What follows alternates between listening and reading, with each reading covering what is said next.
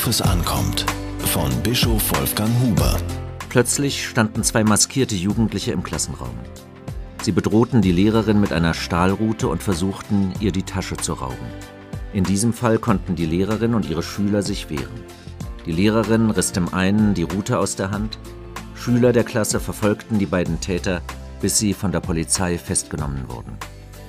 Ein anderer Fall aus jüngster Zeit endete dagegen tödlich. Darius Ekbatani, 23 Jahre alt, bezahlte sein mutiges Eintreten mit dem Leben. Er wollte am Tegelder See in Berlin einen Streit schlichten und einem Mann gegen eine Gruppe von Jugendlichen zu Hilfe kommen. Ein Jugendlicher zückte daraufhin ein Messer und erstach ihn. Dass Darius seine Zivilcourage mit dem Leben bezahlt hat, lässt einem das Blut in den Adern gefrieren. Hinschauen, nicht wegschauen, so heißt doch die Parole. Gewiss soll man sich dabei nicht selbst in Gefahr bringen, rät die Polizei. Doch bis man andere um Mithilfe gebeten oder einen Notruf organisiert hat, kann es zu spät sein. Darius Ekbatani jedenfalls hat all das nichts genützt. Sein Tod lässt uns fassungslos zurück. Doch niemand kann sich damit abfinden, dass Gewalt und Angst unseren Alltag bestimmen. Immer wieder wird Eingreifen nötig sein. Selig sind die Friedfertigen, denn sie werden Gottes Kinder heißen. So heißt es in der Bergpredigt Jesu.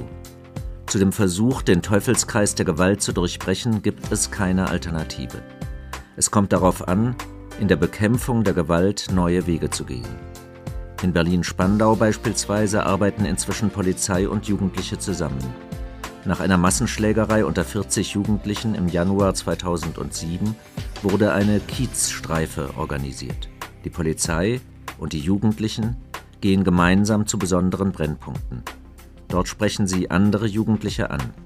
So entsteht ein Klima des Vertrauens. Wichtig ist, dass man sich kennt. Solche Projekte sind vorbildhaft. Über sie muss genauso berichtet werden wie über Gewalttaten. Zur Zivilcourage gehört es auch, sich nicht von schlechten Nachrichten einschüchtern zu lassen. Wir brauchen vor allem den Mut, gute Beispiele zu schaffen. Und wir müssen sie weitergeben. Diese Kolumne erschien in der Berliner Tageszeitung BZ.